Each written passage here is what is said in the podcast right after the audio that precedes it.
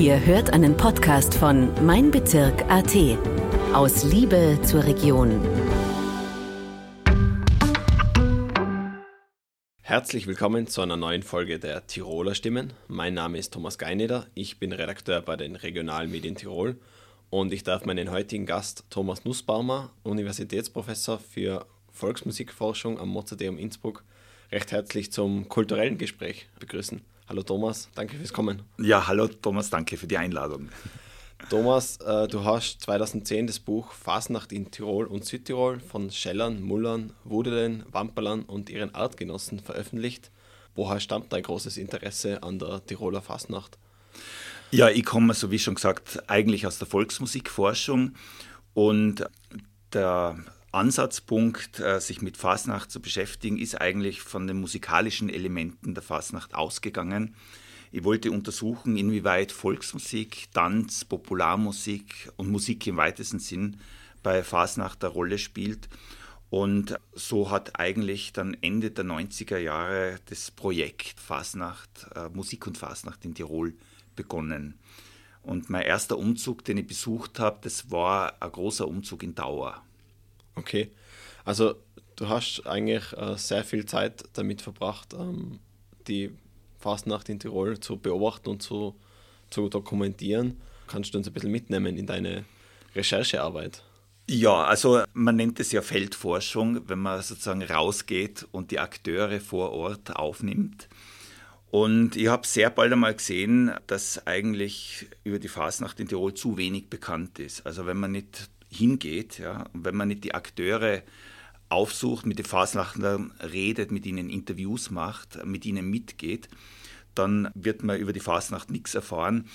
Und also ein Anlasspunkt war der Besuch eines damals 18-jährigen Rumer Fasnachtlers, der Bernd Habicher, der von seinem Musikprofessor zu mir geschickt worden ist, weil er in seiner Fachbereich Arbeit über Musik und Fasnacht schreiben wollte.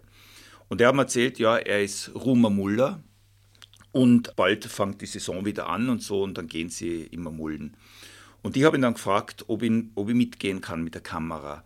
Und so habe ich dann diesen faszinierenden Brauch Mullen einmal zunächst in Ruhm kennengelernt, aber habe dann gleich auch Beziehungen geknüpft äh, zu den Nachbardörfern dort. Habe mir dann auch, weil das zu der Zeit gerade äh, aktuell war, mir das Imster Schemenlaufen angeschaut, beziehungsweise ich war dann bei der ersten Probe dabei, habe dann fasziniert wahrgenommen, dass es da Proben gibt, ja, wo die ja so die in der Dunkelheit springen und ähm, die erste Probe am 6. Jänner, ja, das, da steht also, das, da stehen die Imsterinnen und Imster am Straßenrand und drehen alle gescheit und so und äh, wer da jetzt äh, hochhupfen kann und wer nur ein bisschen üben muss und so weiter.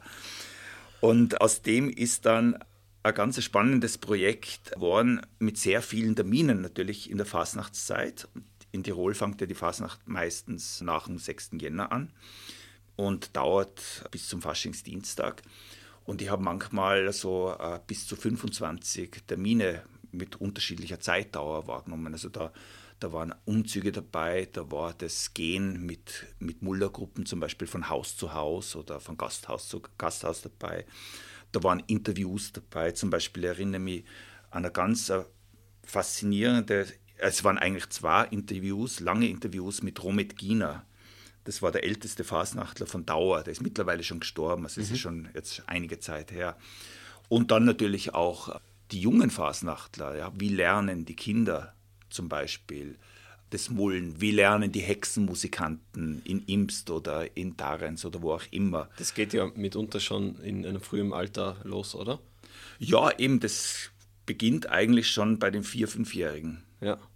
Ja, und ähm, ich habe dann also die, diese Fasnachtsfeldforschungen auch dann mit, gemeinsam mit anderen Helferinnen und Helfern ausgeweitet auf Südtirol, weil da gibt es ja auch einige ganz interessante Fasnachten. Bin dann sogar mal auch über die Grenze gegangen, also in, ins, ins äh, nach Benia, die Kanazee, ja, also in die, in die latinische Fasnacht. Und im Prinzip könnte man ja weitergehen, ja, weil die, diese Fasnachtsphänomene, die sind ja interkulturell verknüpft. Ja. Mhm. Und, aber ich habe mich dann auf Tirol beschränkt und dann äh, 2010 einmal sozusagen als erstes Ergebnis des Fasnachtsbuch geschrieben. Du hast ja gerade angesprochen, es ist ein Phänomen, das es in, in, in vielen Ländern gibt. Ähm, bei uns heißt es Fasnacht, wann heißt Fastnacht, den Karneval gibt es. Woher stammt eigentlich der Begriff Fasnacht? Ja, der, also der Begriff Fasnacht nimmt ja Bezug auf die Nacht vor der Fastenzeit. Also eigentlich auf die letzte Nacht am, am Faschingsdienstag, halt, mhm. würde man sagen, ja, oder Fasnachtsdienstag. Und dann beginnt äh, die Fastenzeit am Aschermittwoch. Und der, ja, der älteste Beleg für Fasnacht ist ja so aus der Zeit um 1200, und zwar von Wolfram von Eschenbach.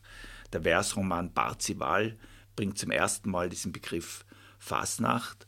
Aber es gibt da durchaus andere Begriffe, die geläufig sind und die eigentlich alle etwas Ähnliches aussagen. Also zum Beispiel Fasching kommt von Fastschank und das ist sozusagen die, der, der letzte Ausschank vor der Fastenzeit. Äh, okay. Karneval kommt vom lateinischen carnis levamen, ja, also die Aufhebung des Fleischgenusses, weil in der Fastenzeit darf man natürlich kein Fleisch essen.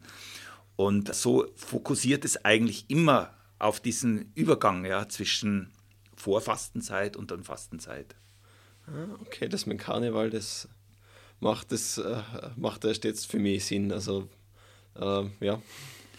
Und äh, äh was natürlich bei der Sache ja nur auffällt, also weil du sagst, die internationalen Beziehungen, es gibt die Fasnacht eigentlich hauptsächlich, kann man sagen, zu 99 Prozent nur in katholischen Ländern. Also in Brasilien beispielsweise, in Rio, wo es den, den großartigen Karnevale gibt. Mhm. Ja.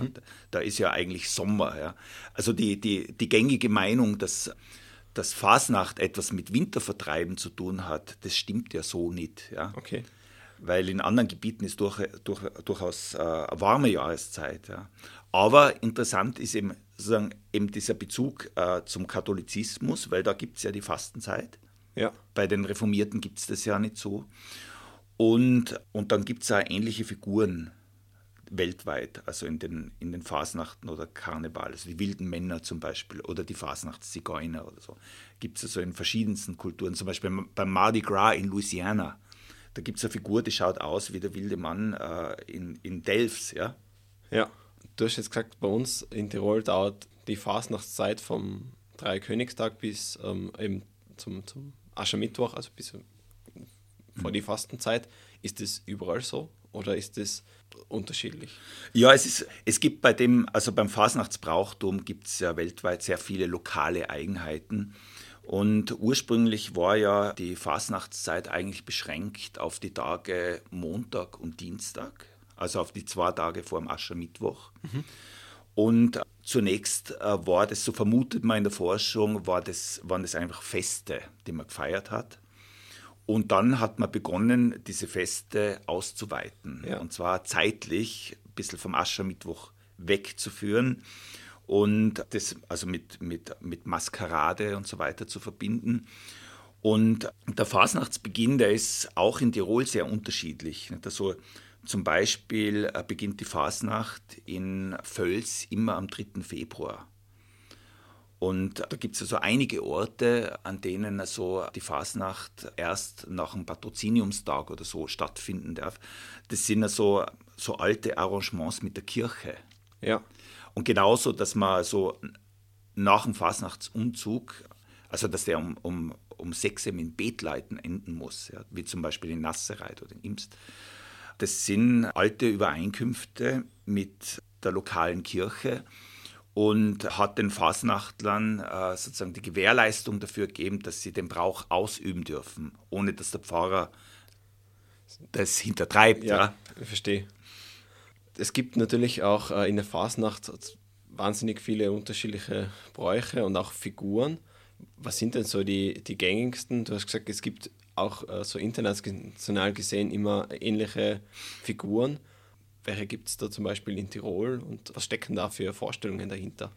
Ja, das, also Tirol ist eigentlich sehr vielfältig in der Hinsicht. Nicht? Also, ich meine, so Figurentypen äh, sind zum Beispiel die Roller und Scheller.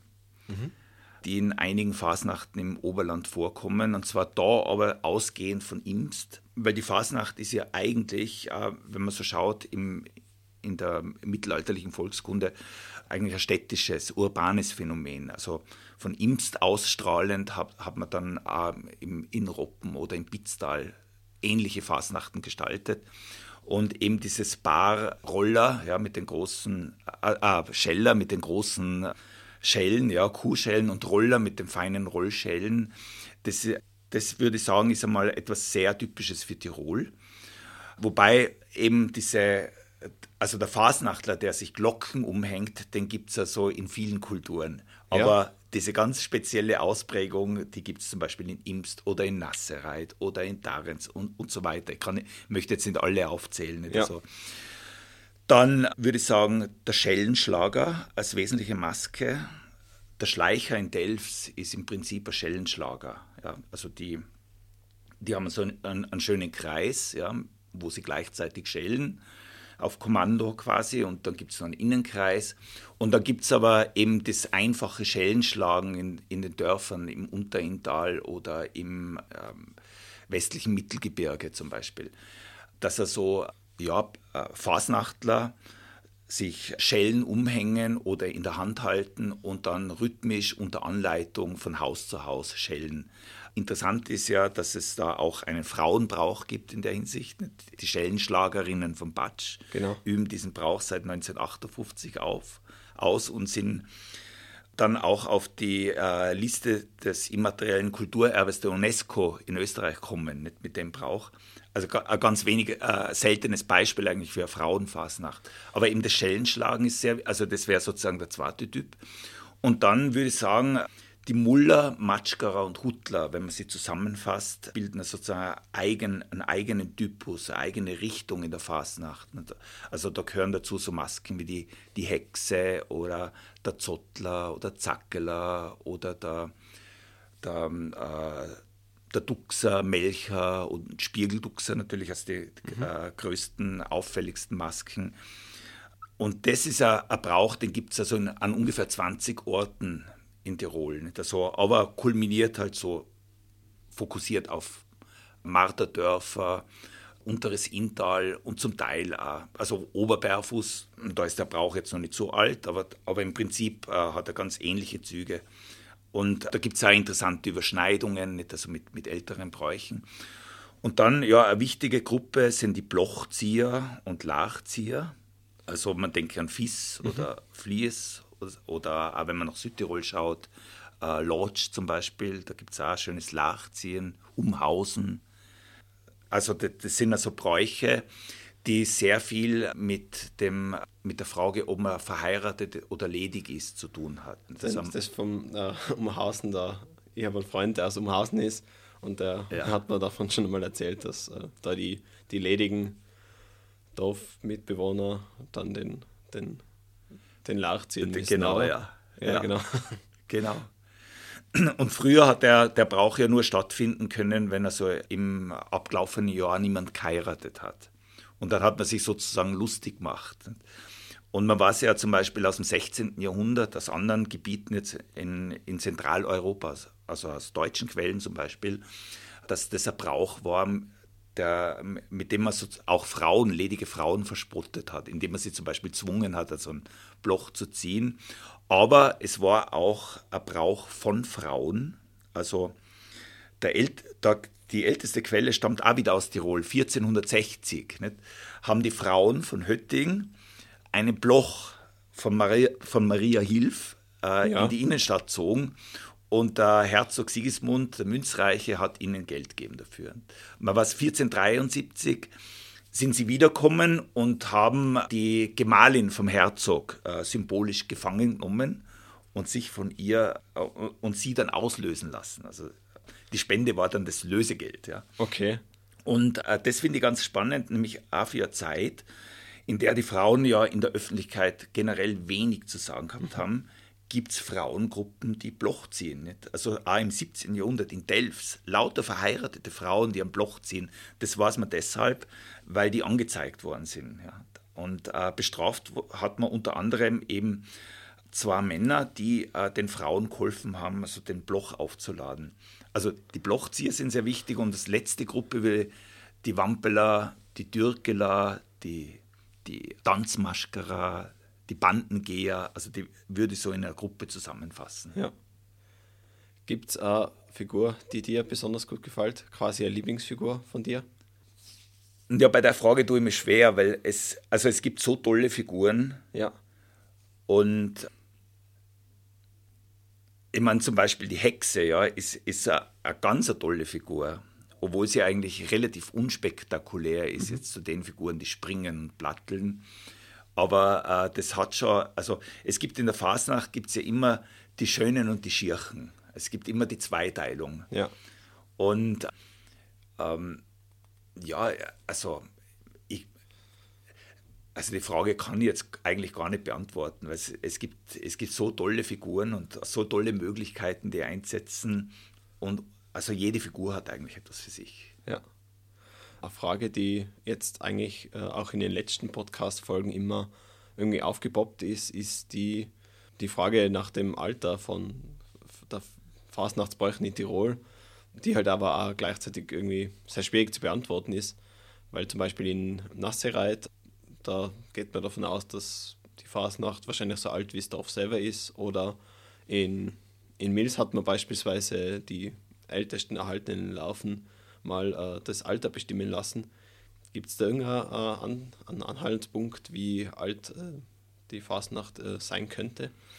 Ja, das ist äh, deshalb schwierig äh, festzustellen, weil es ja eigentlich vor dem 19. Jahrhundert kaum Quellen gibt. Ja. Mhm. Also wie du sagst, wenn man Larven hat und das Alter bestimmt, na, dann kann man vielleicht irgendwie Rückschlüsse ziehen. Wenn man die schriftlichen Quellen anschaut, dann hat man ähm, eine Rechnung aus Meran aus dem Jahr 1412.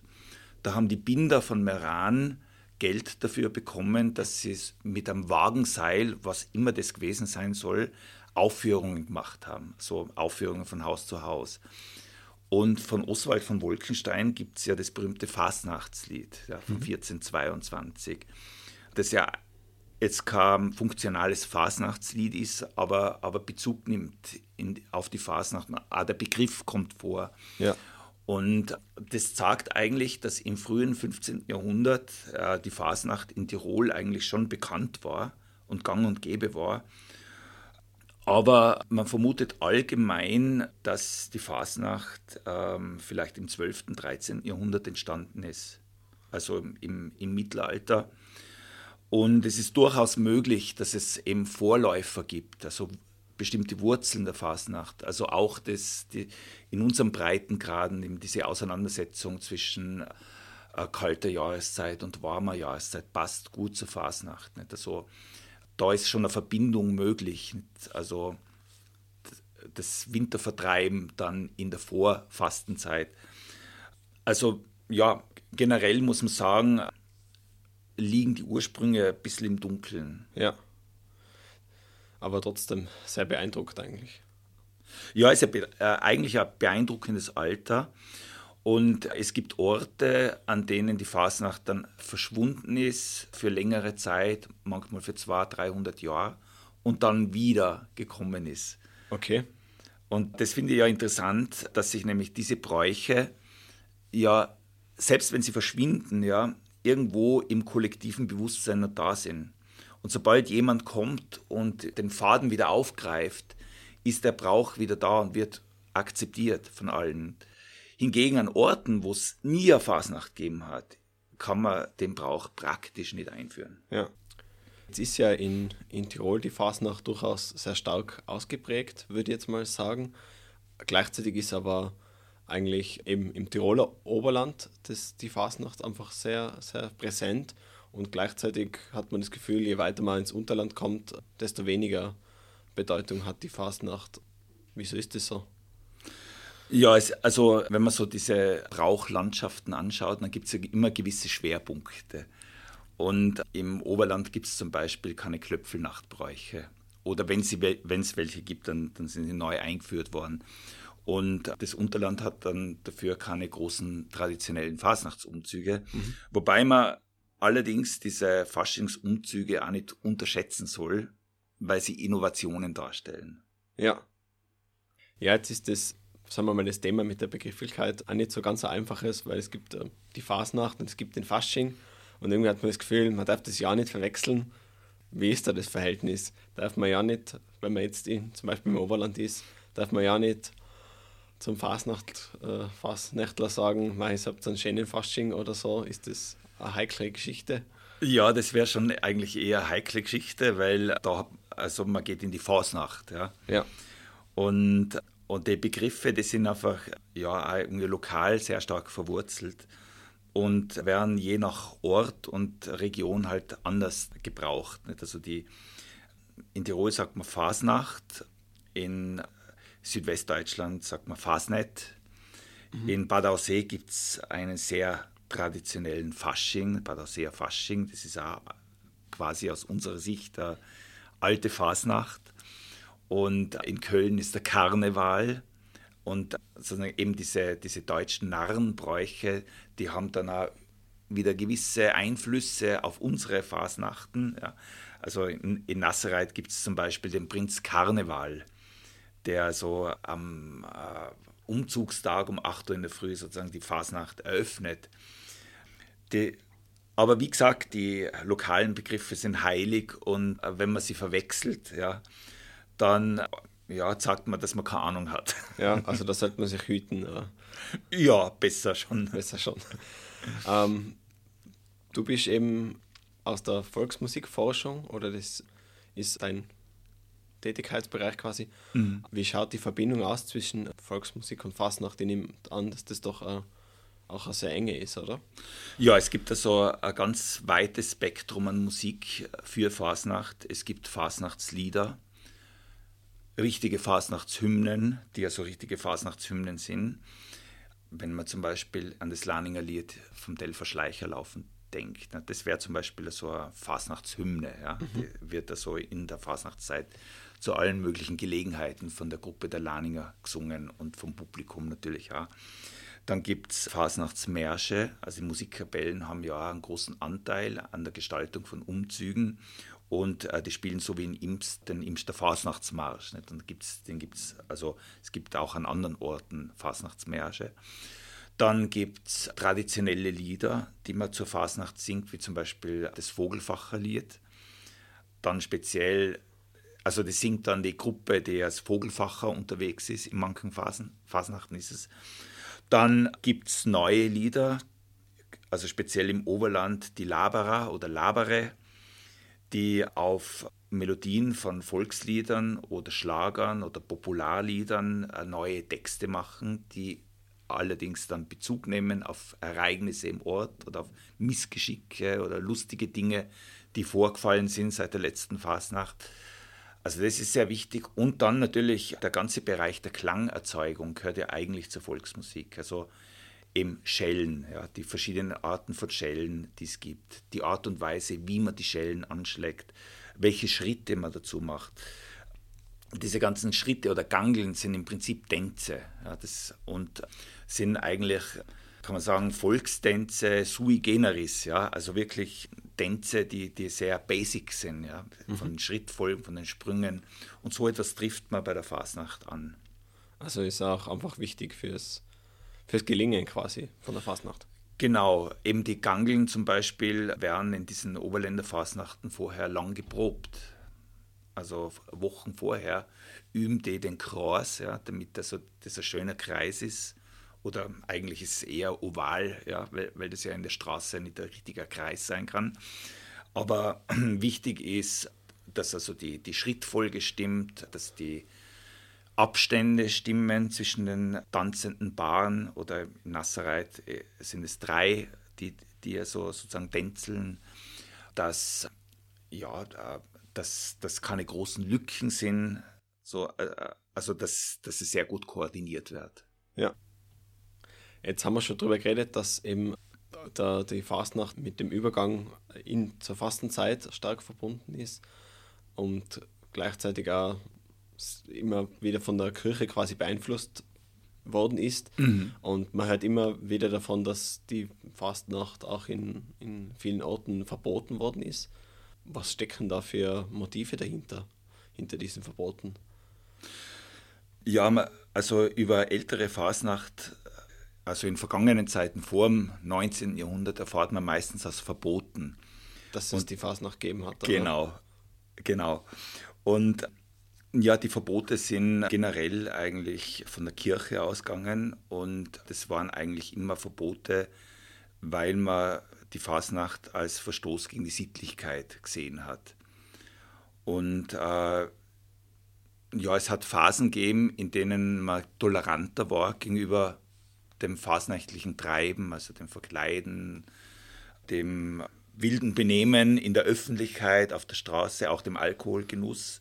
Und dann hat es Phasen gegeben, also speziell im 17. Jahrhundert, wo die Kirche versucht hat, äh, die Fasnacht stärker, mehr zu verbieten. Aber interessant ist, dass trotz aller Verbote dann immer wieder die Fasnacht kommen ist. Also es gibt so viele Verbote, die besagen, ja, also die dürfen das nie mehr wieder und dann werden nicht nur die Fasnachtler bestraft, sondern auch die Wirte werden bestraft, wenn, wenn es wieder vorkommt. Mhm. Und 20 Jahre später hat, hat man vom selben Ort eigentlich fast dasselbe Verbot, dass es sagt, es, es hat nichts genützt. Ja. ja. Und die, ja, die Kirche hat natürlich gewisse Probleme damit gehabt, nicht, dass er so äh, mit der Freizügigkeit eigentlich. Und bei der Fasnacht, wenn man sich die Masken anschaut, das, das sind ja sehr oft eigentlich Anspielungen auf Sexualität. Ja? ja.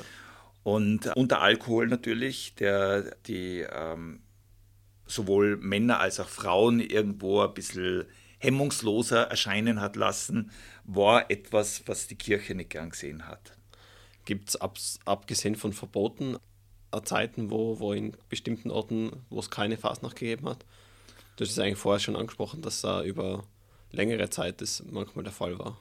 Ja, also wenn ich mich jetzt richtig erinnere, den Fall Darenz, ja, da hat es also auch ein Gelöbnis gegeben, dass man mal nicht in die Fasnacht geht. Und für einige Generationen ist man nicht in die Fasnacht gegangen. Und zwar deshalb, weil ein Gebäude, in dem äh, Fasnachtsgewänder und äh, Larven deponiert waren, in Flammen aufgegangen ist und einen Brand ausgelöst hat. Ja. Und in Mutters gibt es einen ähnlichen Fall und da ist auch die Fasnacht eigentlich bis heute nicht mehr praktiziert worden. Also das gibt äh, schon immer wieder eben auch so Selbstbeschränkungen, die ja dann oftmals religiös motiviert sind, wo man dann sagt, naja, äh, wahrscheinlich ist es irgendwo eine Strafe Gottes, ja, weil wir uns da vorher so wild benommen haben. Und jetzt ist genau das Unglück über uns hereingebrochen. Jetzt geloben wir nie mehr wieder, das zu Deswegen tun wir es nicht mehr, okay. Genau, ja. Was mir noch interessieren wird, es gibt ja dieses, das Fasnacht-Eingraben oder gab auch der, der Naz, hast du es auch? Mhm. Was hat es damit auf sich? Ja, das ist sozusagen das rituelle Ende der Fasnacht und es gibt es an vielen Orten, dass entweder Puppe, die als Naz bezeichnet wird, oder als Muller begraben wird. Und äh, das Muster ist meistens so, es gibt also einen Fasnachtspfarrer, dann gibt's, äh, gehört dazu die Witwe, die Fasnachtswitwe, äh, dann gehören dazu die Trauergäste und die ziehen dann zum Beispiel in den Marterdörfern von Lokal zu Lokal und graben begraben, beerdigen die Fasnacht. In Nassereit ist es ein riesiges Spektakel mhm. mit, glaube ich, 200 Mitwirkenden und mit wunderschönen Larven. Und dazu gehört dann ein Grabgesang und so. Und da wird also dann der, der Rursler sozusagen, der, der die Fasnacht symbolisiert, ja. beerdigt.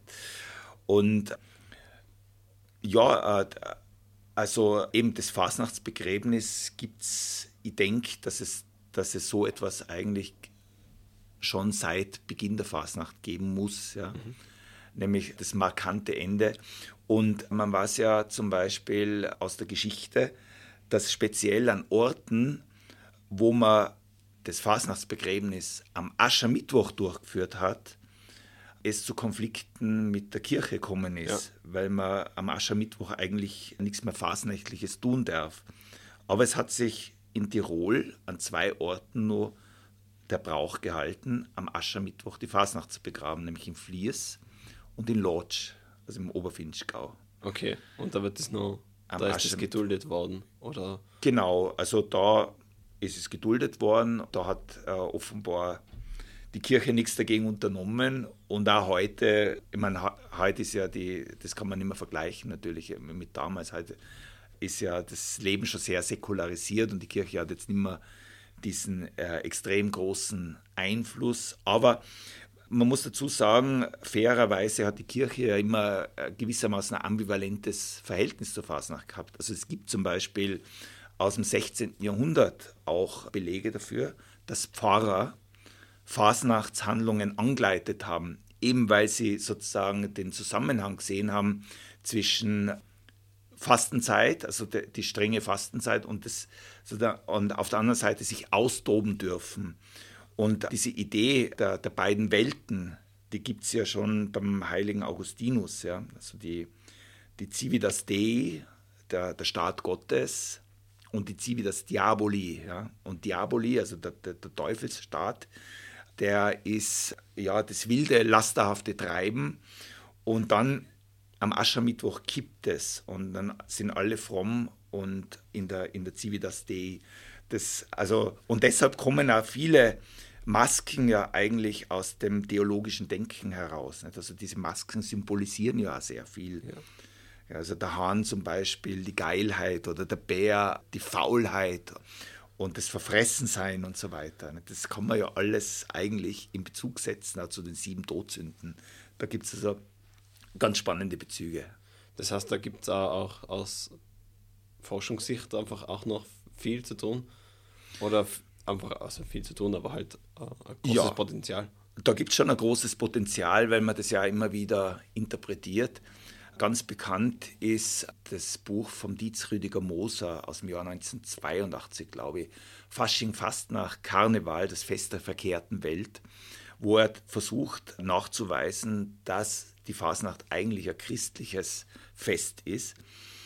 Und das diskutiert man eigentlich bis heute sehr. Ja. Also es hat durchaus auch kritische Stimmen gegeben, die gesagt haben, ja, das kann man jetzt alles nicht so eng sehen oder man kann das jetzt nicht nur auf die christliche Theologie fokussieren, weil der normale Fasnachtler, ja, der weiß nichts davon. Ja, der, ja die, gehen, die gehen aus Tradition heraus in die Fasnacht. Ja, und, die, und es gibt viele verschiedene Motive, warum man in die Fasnacht geht. Also nicht nur religiöse, nicht nur die Fastenzeit, nicht nur Winter austreiben, sondern durchaus auch das hat auch durchaus mit Gemeinschaftspflege in einem mhm. Ort zu tun. Es hat etwas mit, mit Gruppendynamik zu tun. Auch gibt, es gibt auch psychologische Gründe, dass man sich austobt ja, in der Fasnacht, ähm, dass man Dinge sagt, die man sonst nie sagen darf. Siehe Delfer Schleicher laufen. Nicht? Also, wie da oft also die Obrigkeit kritisiert wird. Das geht sonst außerhalb der Fasnacht so nicht. Ja? ja. Aber in der Fasnacht darf man so sozusagen unverblümt sein. Es gibt in der Fasnacht auch keine Political Correctness. Ja. ja.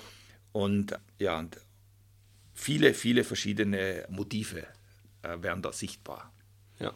Jetzt sind wir ja schon fast eigentlich am Ende von der Fastnacht. Nächste Woche ist der Aschermittwoch. Hast du, warst du jetzt viel im Weg? Hast du dir viele äh, Fastnachtsumzüge angeschaut? Ja, also ich war beim, bei der Burberfasnacht in Imst mhm. und jetzt beim äh, Schellerlaufen in Nassereit. Und gestern war ich mit den Ambrasamatschkarern in Dauer. Ich arbeite mit den Ambrasamatschkarern zusammen, weil die möchten jetzt ein Fasnachtsbuch herausgeben. Und das machen wir irgendwo in Gemeinschaftsarbeit, also mit den Matschkarern, mit Leuten aus dem Ort Ambras, also im Dorf, sagen die. Und deshalb sind wir gestern nach Dauer gefahren. Äh, Im alten Gericht war so ein, Muldertreffen mit, mit sehr vielen Mitwirkenden, die so, so nach und nach kommen sind, brechend voll, viele Leute. Ja. Und ich habe dort den, den Auftritt der Amra Samatschka gefilmt und habe einen Fotografen dabei gehabt, der so Fotos gemacht hat, hat die, die dann also im Buch dann auch verwertet werden sollen.